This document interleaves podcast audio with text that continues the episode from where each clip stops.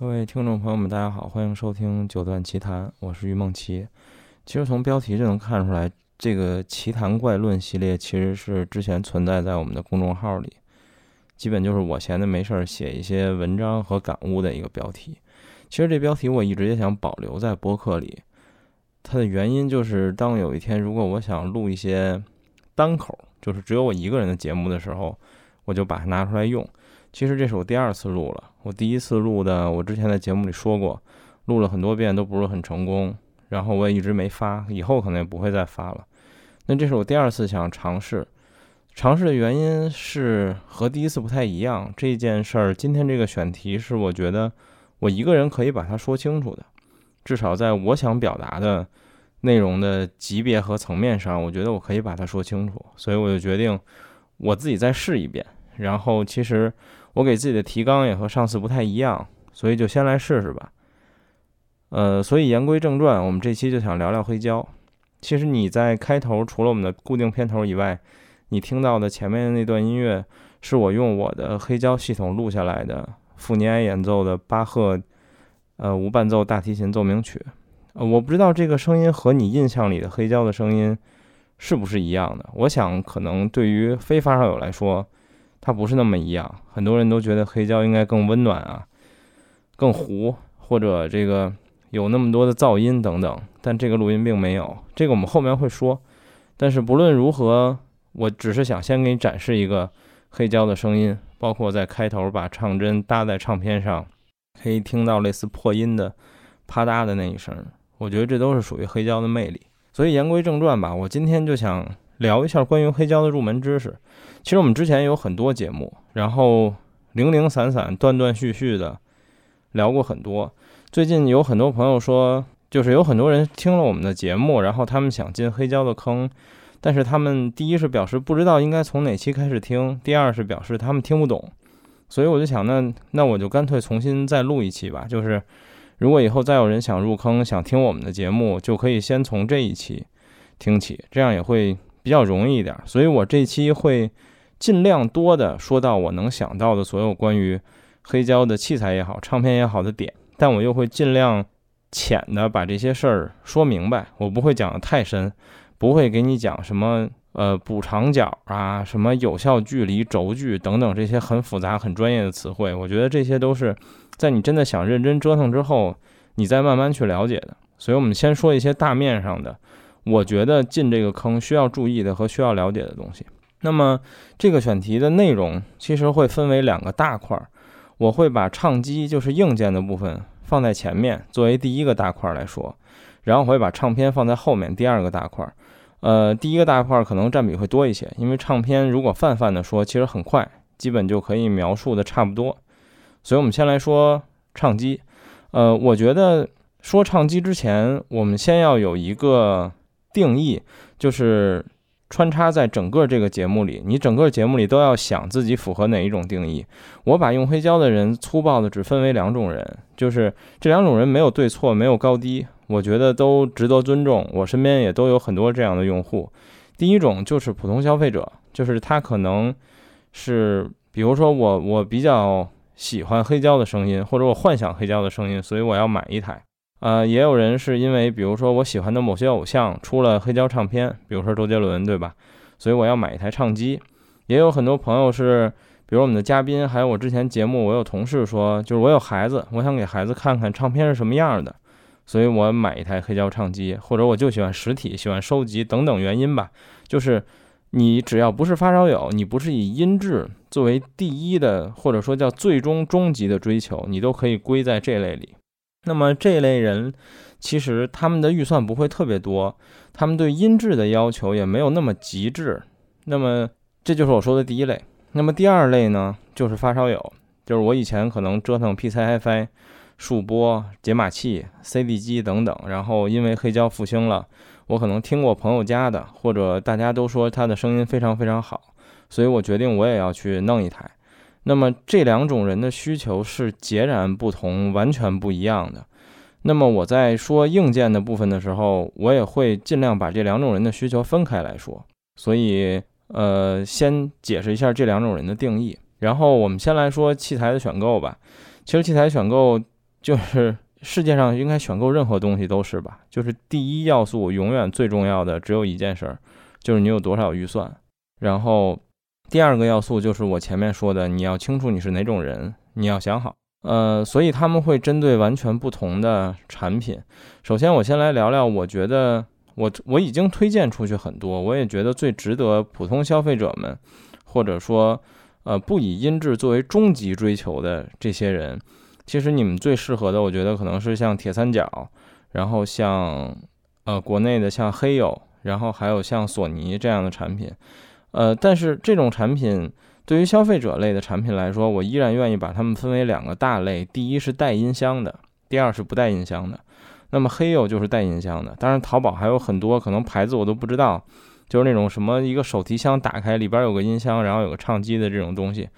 呃，这是一类。然后其实消费者里选这类东西的人也很多。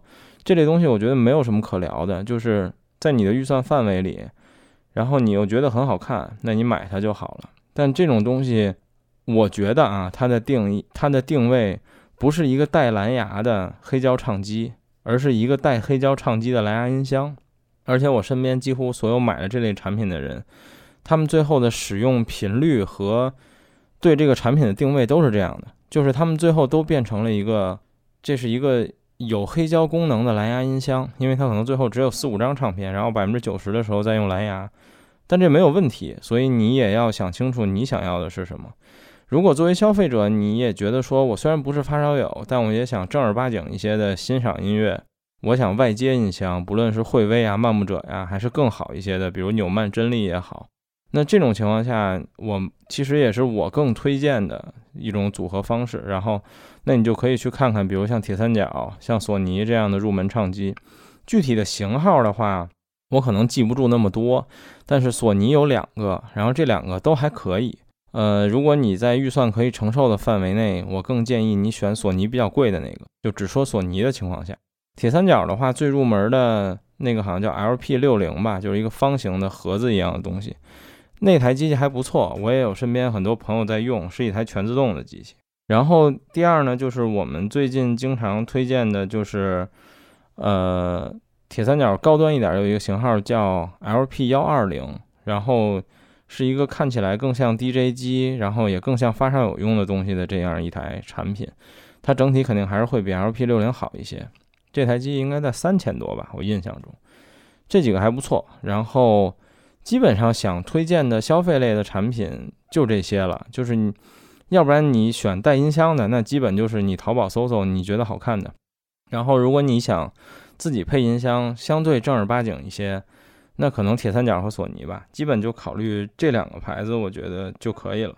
然后另外呢，说说发烧友这边，发烧友其实可选的入门级就变得很多了，而且其实在预算上，我一直跟身边的朋友说，如果你想玩黑胶，最好还是预算是有一些底线或者要求的。我觉得至少在比如六到八千往上，如果能到够到一万左右更好。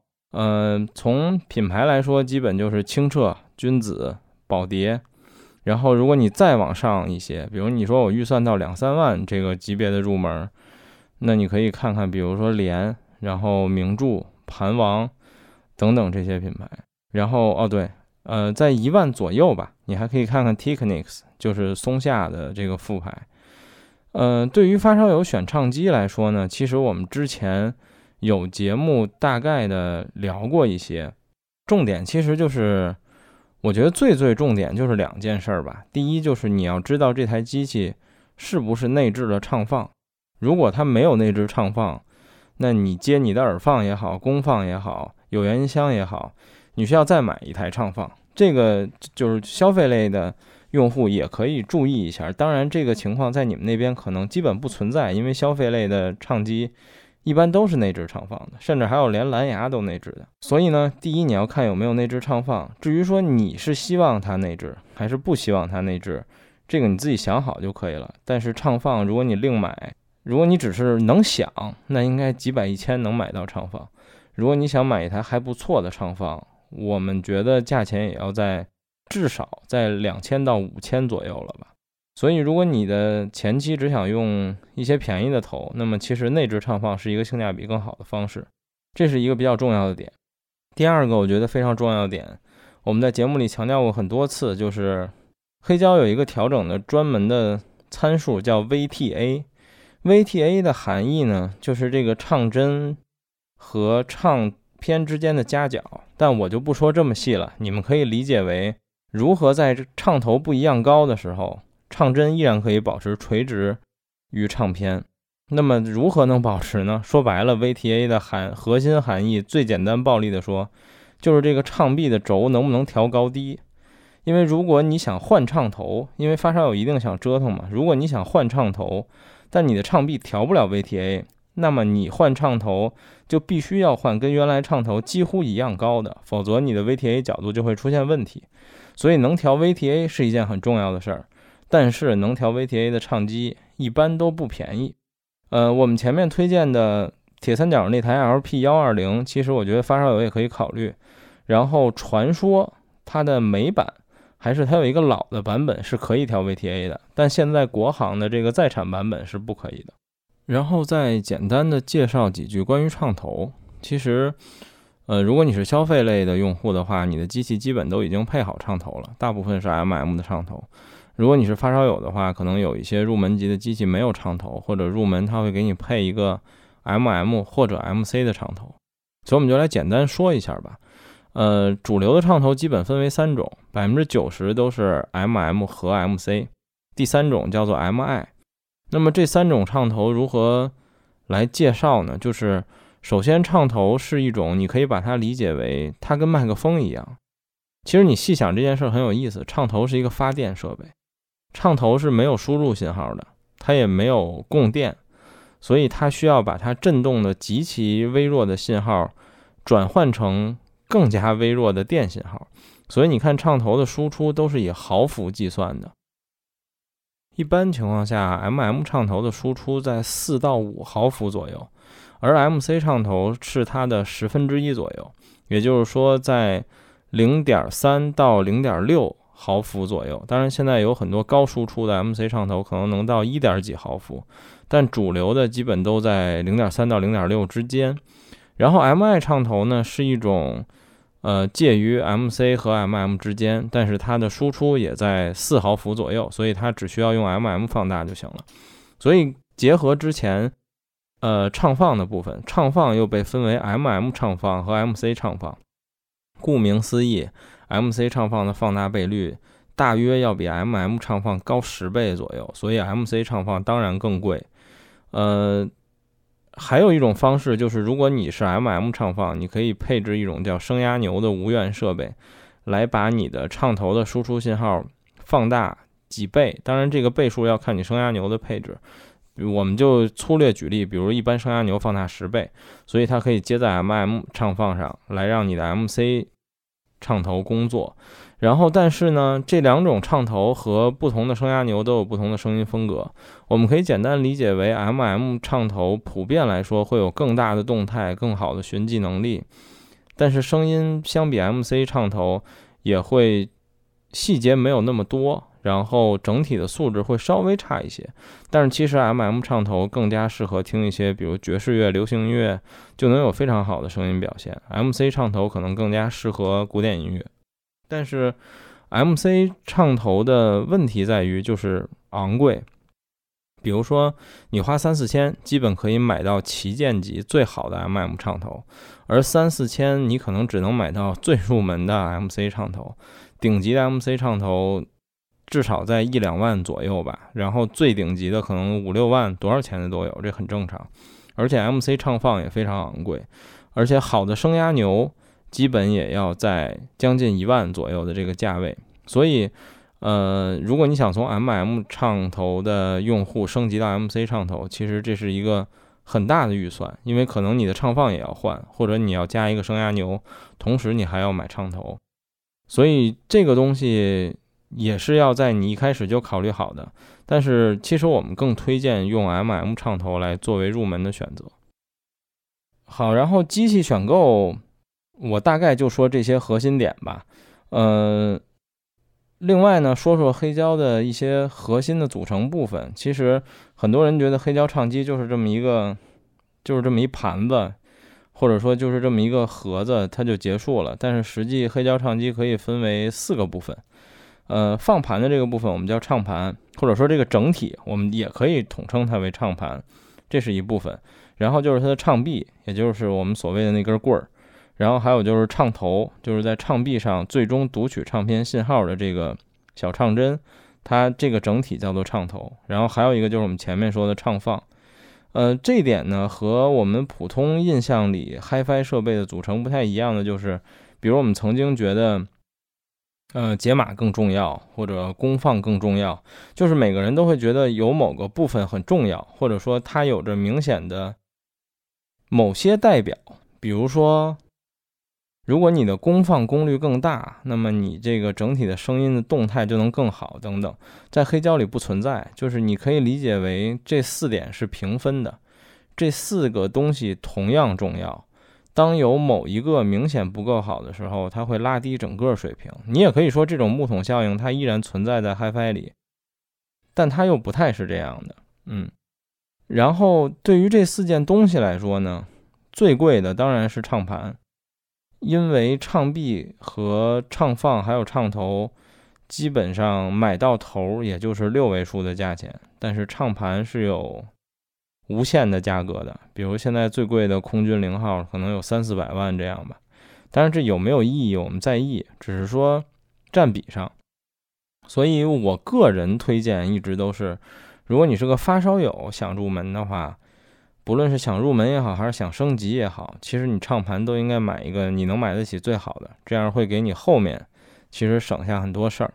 然后呢，对于音质层面，其实聊完了机器的选择之后，我有一点想告诉所有想买黑胶的人，我个人的一个非常主观的看法吧。不论是你是发烧友也好，还是消费者也好，其实大家印象里黑胶那种非常模拟的声音表现。我坚持觉得它反而来自不那么高级的黑胶系统。当你的黑胶系统变得越来越高级之后，它就像黄老师当初跟我说的一句话，其实当初我不能理解，但我现在理解了。当你的黑胶系统越来越高级之后，它越来越接近母带，而母带并不是大家印象中那个模拟的声音，就是温暖、噼里啪啦的炒豆，然后那样的声音。其实高端的。黑胶系统没有那样的声音，但我当然觉得高端的黑胶系统的声音非常非常的好。但如果你在一开始时候想要的是接近你脑中那个印象中黑胶的声音，那么你一定不要一上来就把自己的系统配置的太高端，它反而可能不会给你惊喜。也许你只是在一开始配一个便宜的 MM 的唱头。然后，比如高度风 MM 红或者铁三角等等，它发出的声音，你就会明显的觉得它和数字音乐是完全不一样的。所以，只有这样，你从一点一点升级，让自己的黑胶系统变得越来越高端，你才能理解这句更像母带，或者说你才能感受到你的黑胶系统一点一点变好。你知道你更珍惜黑胶的某哪些层面。这样是更重要的，其实，OK。所以除了机器和这些这些组成部分以外，还有一个部分想说，就是，呃，如果你想入门黑胶买机器的话，其实还有一些小附件是我觉得一定要买的，或者说你可以直接伴随你的机器一起下单一起买。我觉得首先有三样是几乎必须要有的，第一就是唱片扫。就是，呃，你在播放唱片的时候，如果唱片上有些灰尘的话，你可以用它简单的扫一下，呃，这个东西必须要有。第二就是唱头扫，也就是说扫这个唱针的这个一个一个非常小的小刷子。那么这个刷子我觉得也是必须的，就是因为你每播放一段之后，你的这个唱头总会把唱片沟槽里的一些灰尘刨出来，或者挂上一些毛一类的，你可以用它清洁一下。然后第三个必须要有的，我觉得就是真压剂，嗯，因为至少你第一次安装唱机的时候，你的针压是需要调的，而且针压这个东西，如果比如说你不小心碰到了重锤啊或者怎么样的，你重新调的时候，真压剂都很重要。当然有很多消费类的非常入门的唱机，它那个重锤上甚至直接有真压的重量，那你觉得你不需要？我觉得也可以吧，对，但是我觉得还是有一个比较保险一些。然后另外对于发烧友类来说，如果你想，嗯，如果你想多调整一些，我觉得还有几个小东西是必须要有。第一就是 VTA 的龟尺，它一般就是一个透明划线的小方块。当然 VTA 也有很多方法，比如原来潘主编也教可以用 CD 盒啊等等方法，反正都可以，就是你有一个参考标线。然后第二呢，就是第三方的龟尺，比如说呃贵的，比如有瓦力的龟尺。然后好一些的，比如有德国元音博士的龟尺，等等很多的这种龟尺，就是它会比你唱臂原厂或者比那种普通的一个小纸条精度还是要靠谱非常多，而且调整也会快很多。所以第三方龟尺是可以考虑的。然后还有就是像放大镜这种东西，比如说，呃，在你看不清唱头针尖位置的时候是可以的。反正就是这些小附件其实非常多。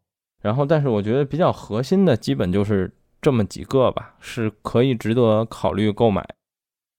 然后，关于唱机的部分，最后说一点，就是关于唱机的调整。呃，很多发烧友不喜欢黑胶唱片，或者对黑胶唱片这个载体和黑胶唱机嗤之以鼻，就是因为觉得这东西非常非常的麻烦。就是首先黑胶的。黑胶唱机系统的调整确实非常重要。那对我先插一句，这些是说给发烧友类的用户的，呃，消费者类的机器基本到手之后直接用就可以了，它都是调好的，而且也没有什么可调的。基本上，对于发烧友类来说，黑胶的调整非常重要，甚至我可以说是最重要的。在我家访的很多用黑胶的人的家里来说，我碰到过很多不会调的，就是不会调的结果就是。可能它的整套黑胶设备非常贵，但是听起来非常烂，就是可能还不如它几千块钱的 CD 机。这种情况很正常。就是我甚至觉得百分之七十五可能都少说了吧。曾经我身边有朋友说，他觉得可能百分之八十到九十用黑胶的人都不会调。我觉得这这也是一个挺讽刺的事儿吧。所以调整真的很重要，并且一定要调整。呃，但是我想说的是，首先这个调整它不频繁。大部分设备，你到手之后，你调整一次之后，只要你这套系统，刚才我们说的三四大件里的三件，就是唱盘、唱臂和唱头，如果你不更换，你甚至可以一直不调，就是百分之百分之八九十的设备吧，你可以一直不调，除了像连那种靠弹簧或者一些软盘，它可能有一些应力的消散，你需要定期确认一下。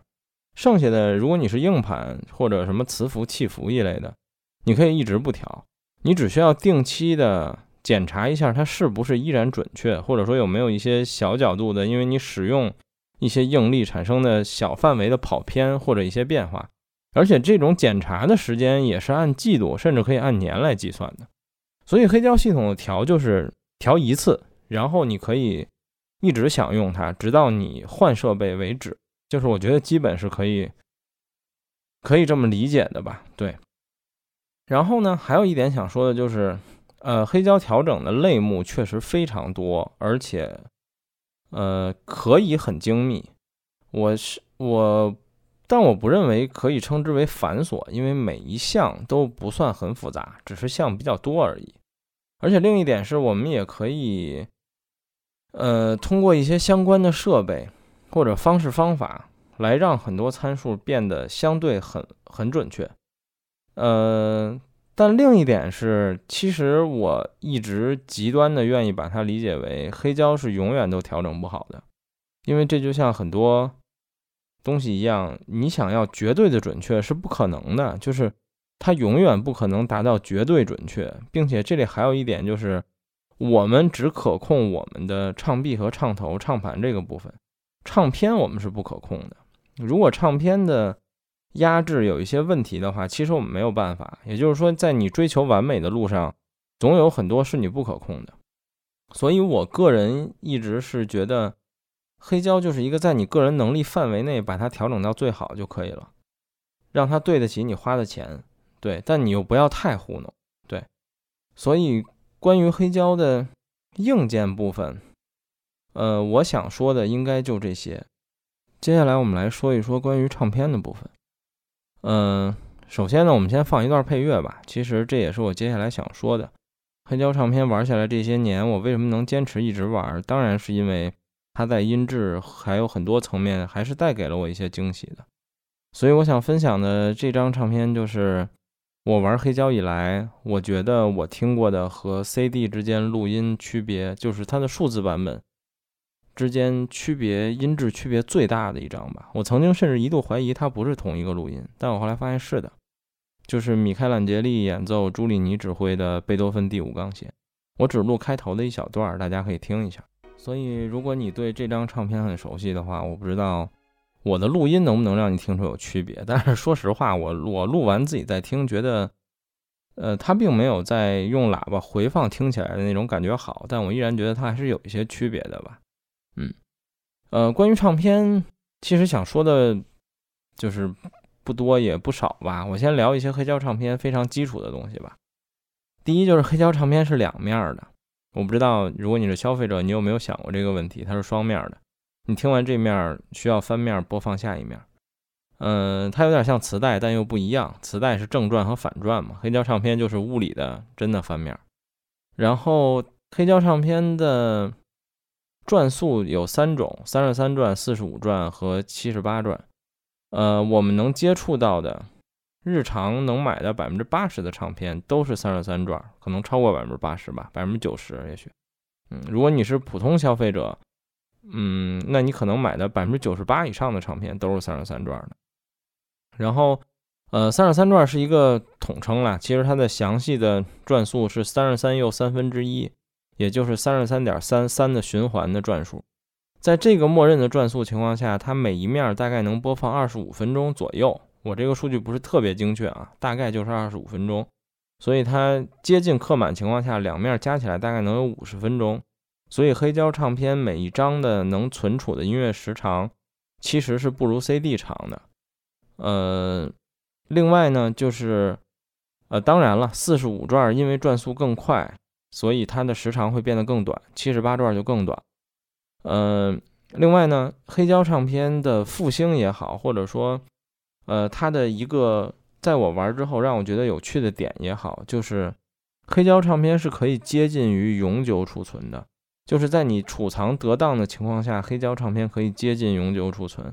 因为你想，CD 它是一个透光的塑料片儿，贴一层这个实际刻录了内容的镭射纸，双面嘛，另一面是 CD 的封面，另一面就是镭射的内容。这个时间长了是会开胶的，所以 CD 其实也是有寿命的。磁带当然就更有寿命了，如果你不经常使用它的话。它会消磁，然后并且它的磁带的叠层之间会产生复制效应，这都是一些不可逆的问题。所以黑胶唱片只要你存放得当，因为它就是物理的刻在沟槽里，它是模拟信号，所以它就是永远都存在在这个沟槽里。但是黑胶唱片又很脆弱，比如第一，它非常容易弯。如果你可以看到很多有黑胶的藏家或者这个用户家里黑胶唱片都是竖着放的，为什么竖着放？就因为竖着放的时候，它的重心是垂直向下的。如果你横放，你不可能把它放在一个绝对水平的平面上，所以时间长了它就会弯。弯了之后，你就可以想象你的唱头就像爬山一样，不断的上下，会影响它的声音。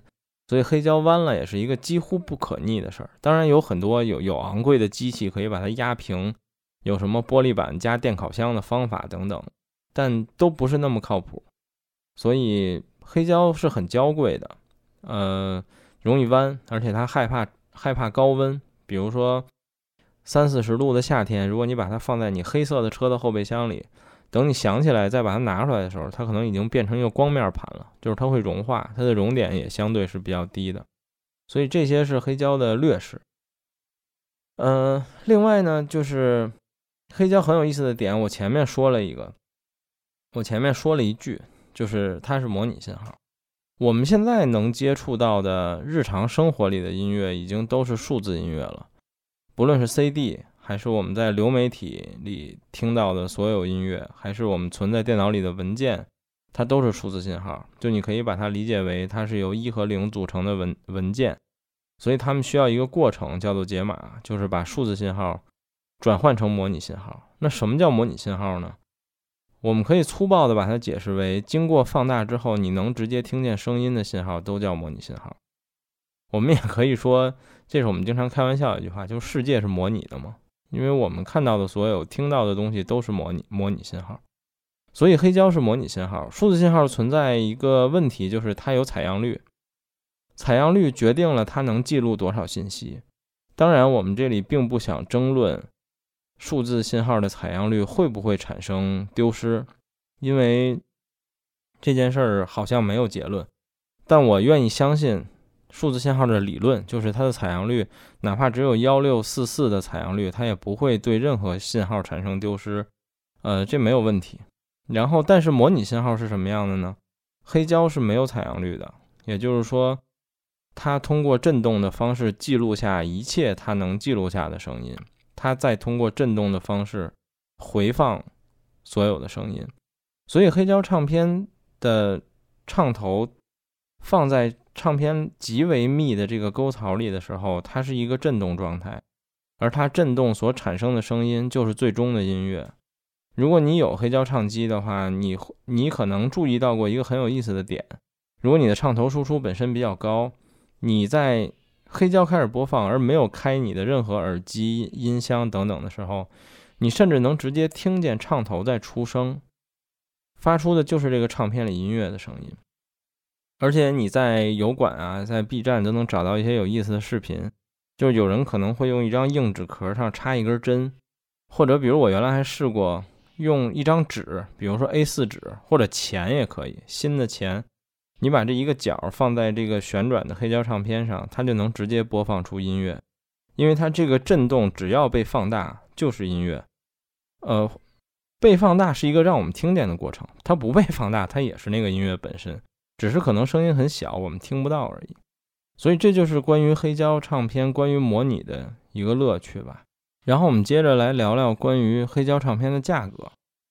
嗯，很多人觉得黑胶唱片非常贵，因为可能他们在淘宝上搜了，比如周杰伦的黑胶、邓紫棋的黑胶、迈克·杰克逊的黑胶，然后这些全新的黑胶唱片，他们发现可能三百多、四百多、五百多，甚至有些被炒起来的好几千，他们觉得黑胶唱片非常贵。但实际是正相反，就是我曾经刚想玩黑胶的时候，我也这么觉得过，我也觉得黑胶唱片太贵了。然后后来我发现一个问题，就是首先你会发现，所有这些玩黑胶真正的发烧友们，或者说热衷于黑胶唱片这个东西的人，他们几乎都只买二手唱片，而不买全新唱片。嗯，当然这里有很多原因，但是我想说的是关于价格的一点，就是如果你不是一个发烧友，你只是为了音乐本身，为了曲目本身去买唱片的话，那么。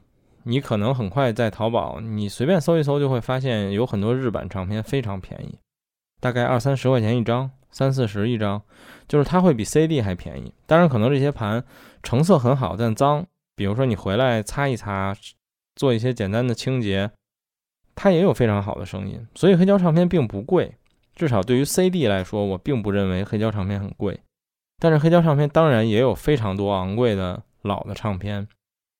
呃，另外呢，就是其实我们并不推荐你买全新的黑胶唱片，尤其是对于古典音乐来说。呃，为什么不推荐买全新？就是我们不如说，我们为什么推荐在某些情况买全新吧？就是如果你喜欢流行音乐，那另说，因为它就是当今的音乐，你能买到这张，比如说你说我要买张 Adele 的三十。那那当然没有所谓的二手，或者说没有二手的意义，因为它就是一张新新专辑，那你当然就买新的就可以了。但是对于比如古典音乐或者老的唱片来说，呃，为什么不推荐买全新？是因为黑胶唱片有版次的问题，以及这个母带制作的问题。嗯，而且因为随着这个怎么说，人类社会的进步吧，黑胶唱片可以使用的材料变得越来越环保。然后包括黑胶唱片本身都越来越环保，所以它的盘都会变得更薄。然后由于母带的种种流失等等原因，所以其实基本你能买到全新复刻的唱片是不如当年老的的。也许你说首版太贵，比如我看上一张唱片首版两千，全新三百，那我应该，那我买不起首版，我是不是应该买全新呢？从某些意义上来说也不一定，因为它还有二版和三版。这个首版两千，二版可能就三百了，三版可能就一百五了。那在这几个版本里，有可能它的老的版本依然会比全新复刻的要好，这是非常重要的一点。那什么情况下我们推荐你买全新？第一就是它可能接几乎都没有二版和三版，它只有头版，它就发行了一次，然后再也没有发行过。那没办法，那我们实在买不起，对吧？那我们就去买个全新的复刻。还有一种就是。呃，你喜欢或者收藏，比如说我也有几张全新，比如我有柯刚的那张贝多芬小提琴奏鸣曲的蓝地球，那张全新过万啊，不是那张头版过万，那我就花二百多买个全新，我图什么呢？我就图那个蓝地球的标，就是我觉得很好看。对，在这种情况下你可以买全新。还有一些就像刚才说的，你买这张唱片是新出的，那没有什么可说的，你就买全新。还有一些比较有意思的情况是，有一些很经典的唱片，它一直没有被黑胶化，但是近几年才被黑胶化，所以它也理所应当的只有全新。比如说去年才出的，呃，斯塔克在最晚期在 RCA 录了又录了一遍巴赫的大无，那么这版黑胶唱片在去年才发行，所以当然它就是全新的。所以只有这种情况下，我们比较推荐买全新。嗯，另外呢，我们来说说关于唱片的版本，因为可能很多朋友都听说过黑胶唱片的版本问题，但这个版本可能也只针对发烧友这个人群了。那么其实版本呢，我们可以简单理解为，就是同一个录音发行过多次，然后区分这多次之间的版本。大部分情况下，黑胶唱片的版本都是越早的越贵。越老的越贵，呃，而且版本决定了黑胶的价格。那么什么决定了版本的价格呢？其实说白了就是量。所有黑胶唱片的价格说到底只有一件事儿，就是物以稀为贵。如果一张唱片非常贵，那么它的核心之一一定是它不多。如果它满大街都是，它它再好，它也不会非常贵的。对，所以我们先来说说版本吧。版本其实就是指压制的次数，然后，呃，更粗略的来说，我们可以把它归为还有，比如说产地呀，还有单声道，还是立体声，会有这些问题。比如说，呃，我们推荐一个，如果你刚入门不知道如何选版本的话，有一个最最简单、暴力、直接的方法，就是你买这个唱片公司的产地，比如说。我想，我喜欢一张 DG 的唱片，那你当然应该优先去找德版。比如说，我喜欢 EMI 的唱片，我喜欢 Decca 的一张唱片，那你当然应该去找英版。然后，比如说我喜欢 RCA 的 CBS 的一张唱片，那你应该去找美版。就是它的对应产地一定会好很多，一定它的本地产地至少百分之八十的情况下会优于其他产地的。比如你说我买了一张。英版的 DG，我买了一张日版的 EMI，这种情况下，它不太可能比本身产地好。当然，这种情况也也有，就是其他产地比本地好，但这种情况下非常少。所以，最简单暴力的方法就是你买那个唱片公司所在地的产地，一般情况下是不会翻车的。然后呢，就是压制次数，压制次数就这怎么说？这是一个经验和死记硬背的过程。就是你要学会区分不同黑胶盘芯，来辨认它的版本，来知道它是哪个年代压制的，来根据它录制的时间来确定它是不是它的头版。这个有很多书可以买，就是大家可以去呃淘宝搜，比如像什么黑胶版次啊这些关键词，你都可以找到相关的书，就是它可以帮助你告诉你这个如何区分这些版次，这个是比较容易的。但是这结合我上面说的，它的版次一定是产地，就是比如说某张 DG 唱片，它的头版一定是德版，就是百分之九十九的情况吧，它的头版一定是德版，它的二版、三版有可能也是德版，对，是这样的一个情况。当然有极少数，比如说它是 DG 唱片，但它居然没有在德国发行过，所以它的头版是个英版，但这种情况极少，就是我们可以。就是这种你就单独记住就可以了，因为数量不多。然后另外呢，就是单声道和立体声，可能很多人会觉得单声道和立体声有什么可说的？就是单声道录音就是单声道，立体声录音就是立体声呗。我曾经也这么觉得，但在黑胶里并不是。黑胶你会发现大量唱片既有单声道版本，也有立体声版本。有可能这张唱片的头版是单声道的，但二版就是立体声，所以这张唱片又会分为单声道头版和立体声头版。但这种情况是如何发生的？就它是一场演出杵了仨麦克风录了俩录音吗？其实不是，而是在当年先有了立体声录音技术，后有了立体声的。黑胶刻录技术，就是其实你可以更直接的理解为，开盘带先有了立体声，因为开盘带是母带嘛，而当时黑胶还没有立体声，所以后来在在开盘带有立体声的时候没有办法，然后它录成了立体声，但黑胶刻不出来，所以黑胶为了卖，就先制作了一批单声道版本来发行，然后在黑胶有了立体声技术之后，它会再发行一遍同一个母带的立体声版本来发行，这样的唱片有非常非常多。尤其在 DG 很多，我们就不举举详细的例子了。但是你要注意一下，呃，当然也有大量的唱片是没有立体声版本的，比如基本一九五零年还是一九六零年以前的唱片都没有立体声版本，因为当时还没有立体声录音的技术。那这样的唱片你就只买单声道就行了。当然这里还会涉及到一个呃单声道唱头的问题，就是很多人会发现黑胶有专门的单声道唱头。因为单声道唱片和立体声唱片唱头在唱片里运动的状态是不一样的。立体声唱头在立体声唱片里的运动状态是一个十字轴，就是它既左右移动，因为它的沟槽的两侧是左右声道，它也上下移动。而单声道唱片呢，它的左右是完全镜像的，所以单声道唱头只上下移动而不左右移动，所以它们的设计是不一样。你可以看到很多唱头公司有很多，甚至已经到了顶级的型号，它也会专门区分出一个单声道的版本和一个立体声的版本。单声道版本会不会有有更好的声音表现呢？用单声道唱头来放，其实我觉得会。但是哪怕你用立体声唱头，也是可以放单声道唱片的，没有任何问题。只是你会觉得可能底噪稍微多一点儿，就是比单声道唱头放会稍差一点儿，但是。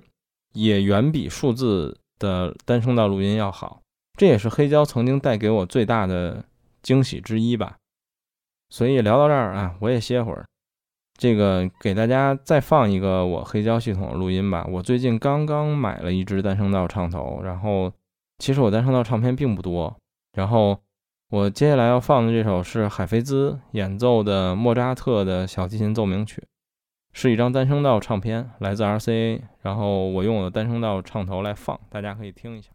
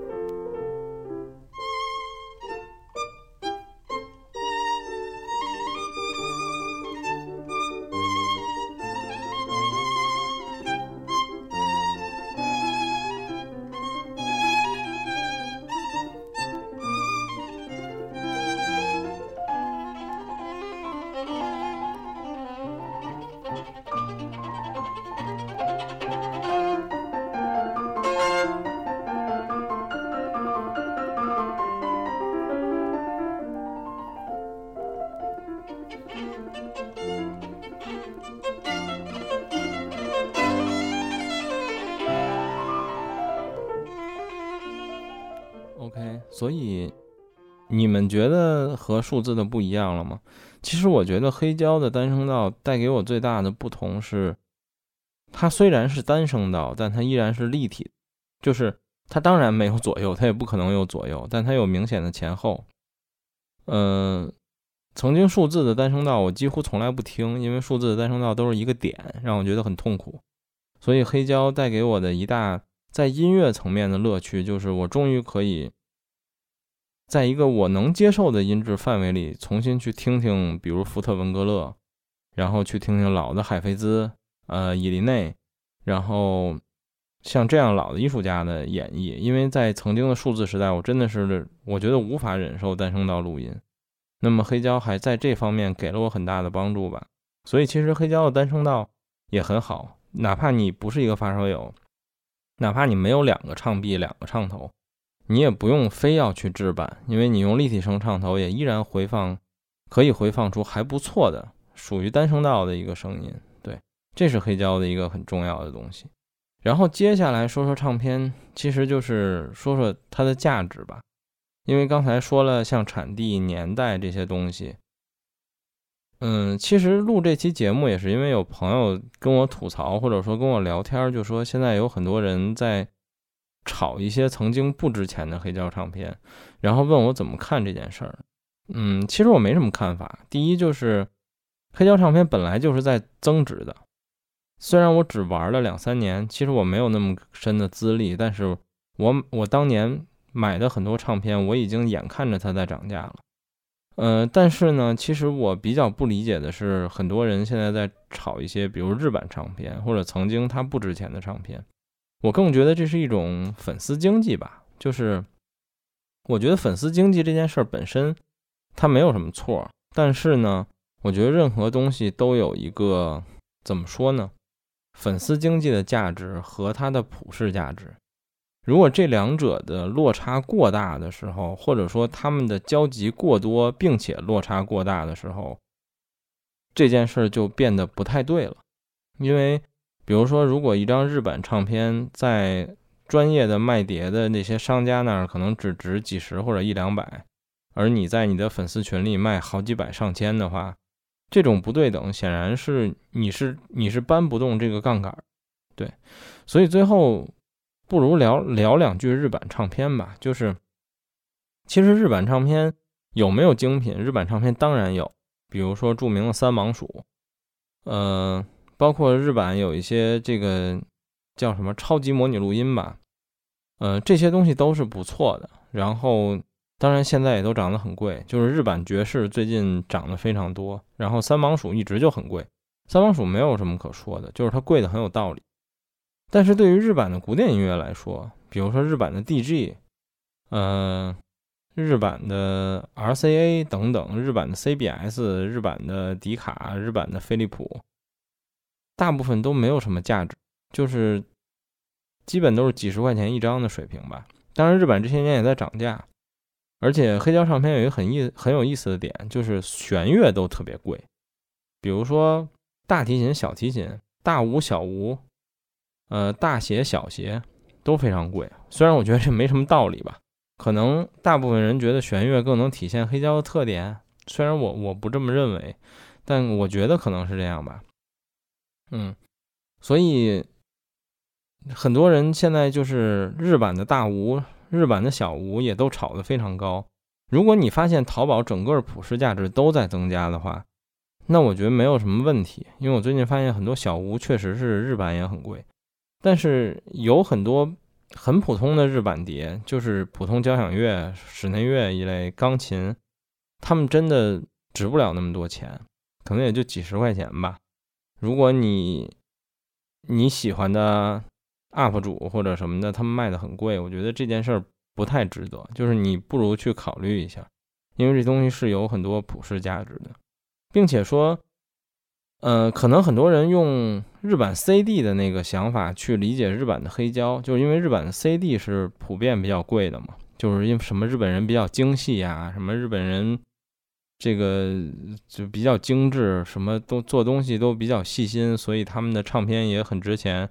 但不是，就是如果你对比过，尤其是比如 DG，日版的 DG、日版的迪卡和英版和德版的 DG 和迪卡，就是有巨大的落差的，在声音的表现上。对，日版可能唯一还相对值得收那么一点点的，就是，嗯，飞利浦和索尼还可以吧。就是飞利浦是因为如果你买的是日版金线，你拆开会发现里面的盘其实是荷兰产，就所以它根本就不是个日版，它就是荷兰版的飞利浦。然后索尼呢，其实就是 CBS 和 RCA 嘛。如果你能买到最早期的日版的索尼，我觉得做的还不错。但是你说能跟能跟美版的 CBS 比吗？我觉得依然不能。但是它是一个可以作为凑合的选项了，我觉得。当然，我也非常推荐一些朋友买日版，就是如果你不是发烧友，你也不追求唱片的升值，你只是为了音乐和曲目本身。去收集买一些唱片的话，那其实日版是性价比非常非常高的选择。在淘宝有大量商家日版的唱片都几十块钱一张，甚至十几块钱一张。我曾经买过大量。对于这样的需求来说，日版唱片绝对是你非常好的选择，并且对于呃日版唱片来说，如果你是发烧友，那我依然不建议，因为最后你它的结果应该都是你会把它送人，因为你不断会洗掉，把它换成更好的版本。如果你为了音乐，那当然没有问题，你应该去选择日版唱片，因为他们有极高的性价比。当然，这个唱片和器材之间，我认为也存在一些关系吧。当然，热爱音乐是永远都没有错的，呃，但是我也经常说，热爱音乐和喜欢器材，其实这是完全不相关的两件事儿。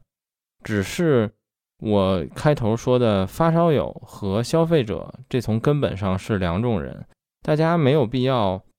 呃，互相的跨越，因为都没有意义。就是如果你是发烧友，你有一套非常非常好的设备，但你收日版唱片，那其实这些唱片也对不起你的设备。但如果你不是发烧友，你只是用一些铁三角的索尼的这些入门级唱机，其实他们的音质层面上可能并不能带给你非常好的音质，但是呢。你又没有必要为这些设备去收那些非常非常昂贵的头版唱片，因为你也对不起这个唱片本来能有的音质。我觉得这两者我都没有任何贬义，我只是实话实说而已。就是一定要看清自己的需求，再去选择对应的唱片，或者说叫选择对应的器材。所以，关于黑胶，我个人这回想说的大概就这些吧。我觉得可能我发了之后，我还会觉得有很多遗憾。如果你听了之后，你可能还是有很多疑问，但这没关系，就是你可以给我留言，我也会尽量的来回答你们。嗯，然后关于黑胶唱片，我接触这个东西大概有三年吧。我觉得相比曾经 CD 来说，它还是非常不一样。而且其实我接触黑胶唱片的这三年，它让我极大的。拓展了我的曲目，认识了更多，了解了更多的唱片公司、艺术家、乐团，这些是曾经流媒体和数和 CD 都没有带给我过的。然后它甚至让我学习了很多，就是历史和地理相关知识。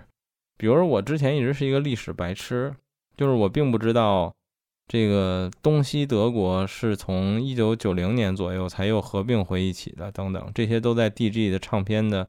标签里告诉了我答案，对，所以黑胶唱片是一种实体感非常强、仪式感非常强的唱片，然后它也承载着非常长的历史。就是我有时候会觉得很不可思议，就是我有的唱片可能被百分之八十的岁数都比我还大。我曾经还买过一张黑胶唱片，呃，我把它从封套抽出来之后，它的内袋上写着上一个人。拥有者每一次听他的时间，他不是个中国人，他是用英文写的。但是你可以看到，听他的时间都是一九八七年。比如一九八七年九月，他写着我听了一遍 A 面。然后比如说一九一九八八年三月，我听了一遍 A 面。然后比如什么一九八九年五月，我听了一次 B 面。呃，他没听太多次，因为内袋上写着呢嘛。我当时就觉得，哎，他第一次听这张碟的时候，我还没出生呢，就是这种感觉。会非常非常的有意思，然后所以黑胶唱片就是这么一个东西吧。其实最后我还是想重复我在这节目里说过无数遍的，当时我的一个领导跟我说过的那句话，是让我对这个东西感触最深的。他说就是我就是想给我孩子看看音乐是什么样子的。他说因为现在的年轻人再也没有见过音乐的样子了，他们不知道磁带是什么，可能零零后、一零后也也不知道光盘是什么，他们觉得音乐就是。点开一个 A P P，点播放，就是音乐理所应当就是这样的。但曾经的音乐其实不是，就是它是一个实体，能承载我们很多记忆。我们曾经可以做到，就是，比如说，我现在还可以说出周杰伦《范特西》这张专辑每首歌的顺序：第一首是《爱在西元前》，第二首是《爸我回来了》，第三首是《简单爱》。就是我们曾经都有这样的功能，第四首是忍者，第五首开不了口等等。嗯，那是因为那是实体专辑带给我们的这个能力，因为 CD 和磁带会顺着一首一首播下去，但在流媒体再也没有人能做到这件事儿了。在流媒体时代，我们听的任何一张专辑，我们再也没有能力能背出这个顺序了。所以，就是音乐当然变得更方便了，但是它还是让我们失去了很多东西吧。所以实体还是有实体的意义。我身边也有很多普通消费者，最近买了黑胶，经常跟我感慨说：“哎，这个东西还是让我对欣赏音乐产生了很多变化。”就我觉得这是有意思的。至于说它复不复兴，它能不能理财，有没有让你拥有的东西变得更贵，我觉得这是次要的。所以，就是我还是非常希望我身边能有越来越多的人，不是玩黑胶，而是能有越来越多的人认真的。欣赏音乐，对待音乐，所以就这样吧。然后我们最后的一首曲目也是用我的系统直接录下来的。那么这是一张在我录节目当天刚刚收到的黑胶唱片，它就像我前面说的，它是一张新唱片，是杨松斯的最后一场音乐会。黑胶的版本只收录了他指挥的勃拉姆斯第四交响曲，但是比较有意思的是，我发现他在最后一首还收录了这场音乐会他最后的返场曲目。也是布拉姆斯写的《匈牙利舞曲》的第五首，我觉得这也让他最后一场音乐会显得更完整吧。毕竟把返场也都收到了里面，希望大家喜欢。我今天就聊到这儿，谢谢大家，再见。